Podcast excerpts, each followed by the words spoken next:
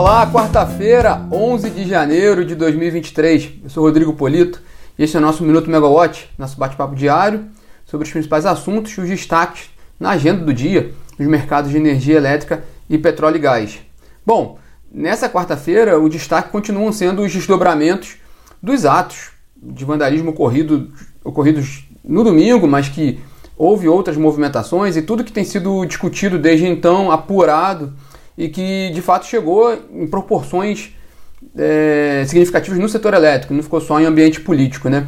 O noticiário no setor elétrico ontem foi dominado pela queda de torres no sistema de transmissão brasileiro, principalmente o sistema de transmissão de Itaipu, que, é, que pertence a Furnas, que é uma empresa privada hoje, mas também teve ataques a torres, em, ou investiga-se que sejam ataques, né, que motivaram quedas de torres também na região norte, em Rondônia é, sistemas da Eletronorte e da Evolts.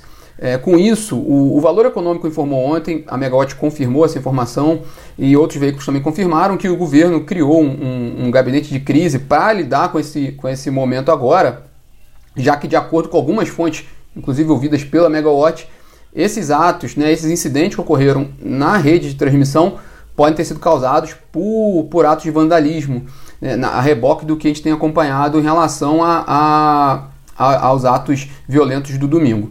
É, esse tema com certeza ainda vai dominar o noticiário nesta quarta-feira e as discussões no setor elétrico.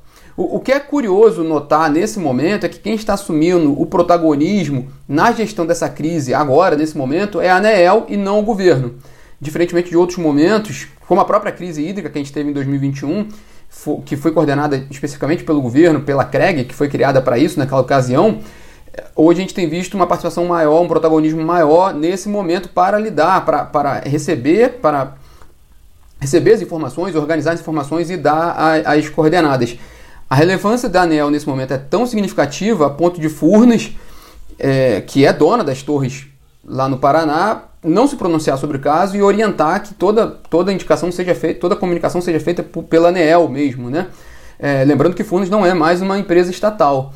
É, tudo isso também é curioso porque pelo vácuo criado pela morosidade do Ministério de Minas e Energia em montar o seu time, esse vácuo que está sendo criado está sendo preenchido pela ANEEL para uma gestão eficiente, é, articulada e estruturada. Tudo bem, a ANEEL já está composta ela não, não, não, está sendo, não está sendo montada nesse momento. Mas a demora que a gente tem visto na, na definição do Ministério de Minas e Energia, montando seu time, tem sido, tem sido preenchido esse vácuo pela ANEEL para conduzir esse momento crítico da, da, da gestão do setor elétrico.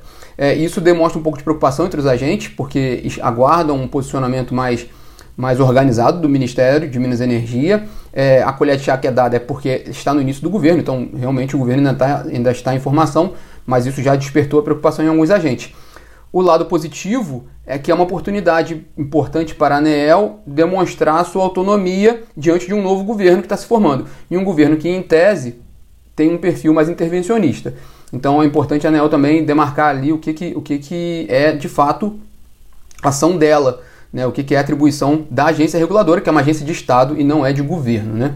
Também tem um ponto positivo nessa crise toda, que é o caráter do setor elétrico brasileiro, que é formado por algumas autoridades muito capacitadas, com times muito experientes, a gente está falando da própria ANEEL, do ONS, da EPE, então tem uma articulação, né, tem, um, tem, um, tem uma estrutura robusta no setor elétrico para lidar com esse momento, mas realmente está faltando ali um, um, um, técnico, né, o papel do técnico, né, porque o Ministério de Minas, o Ministro de Minas e Energia já está definido, mas falta realmente o, o, o técnico corporação ali é, para dar as coordenadas de forma mais clara.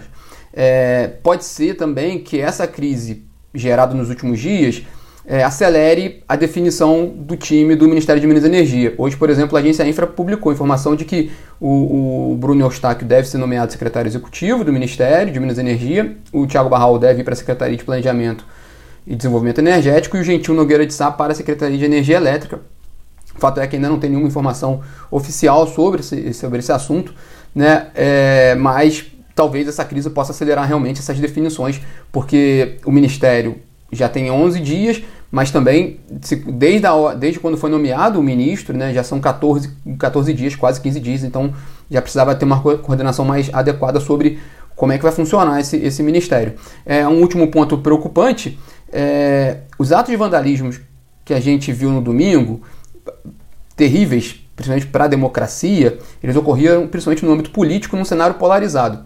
O que a gente está conversando nos últimos dias foram é, indícios de movimentações nas refinarias para tentar barrar distribuição de combustíveis e agora esses atos que estão sendo investigados como possíveis atos de vandalismo na derrubada das torres.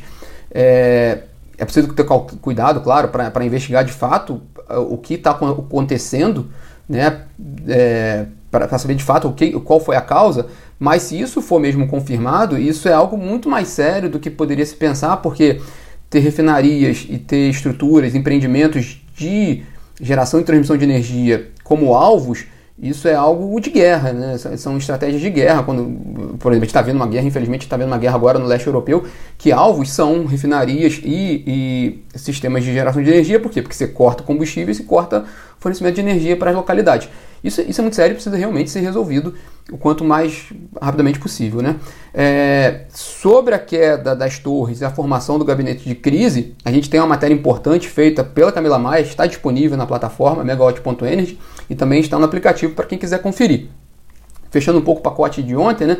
as ações da Eletrobras ontem recuaram, a Eletrobras dona de Furnas recuaram no mercado, as ações preferenciais caíram mais de 1%, e as ações ordinárias recuaram quase 1%, então foi um dia ruim também para a Eletrobras, claramente penalizada também pela, por, por, esse, por, esse, por esses incidentes. E na área de petróleo e gás, hoje saem dados dos estoques comerciais de petróleo dos Estados Unidos, que é um importante indicativo para oferta e demanda no mercado de petróleo. Hoje pela manhã, o petróleo Brent estava subindo quase 0,5%, na casa de 80 dólares o barril, e as ações da Petrobras já, já tiveram dois pregões de alta, então elas, elas têm recuperado um pouco em relação àquela, àquelas quedas que a gente comentou alguns dias atrás. Então também é interessante ver como é que vai ser o, o comportamento do mercado de, de, de, óleo e gás hoje, depois da divulgação desses dados do, de estoques norte-americanos de petróleo, que sai por volta de meio-dia. É, bom, esses são os destaques dessa quarta-feira, então a gente vai ter muita atenção ainda com relação aos desdobramentos do, dos incidentes no setor elétrico e também é possível aí definição do time do Ministério de Minas e Energia. Todas as novidades, claro, a gente vai colocar na plataforma para vocês e também no aplicativo. E amanhã está de volta aqui às 9 horas da manhã. Tchau, tchau.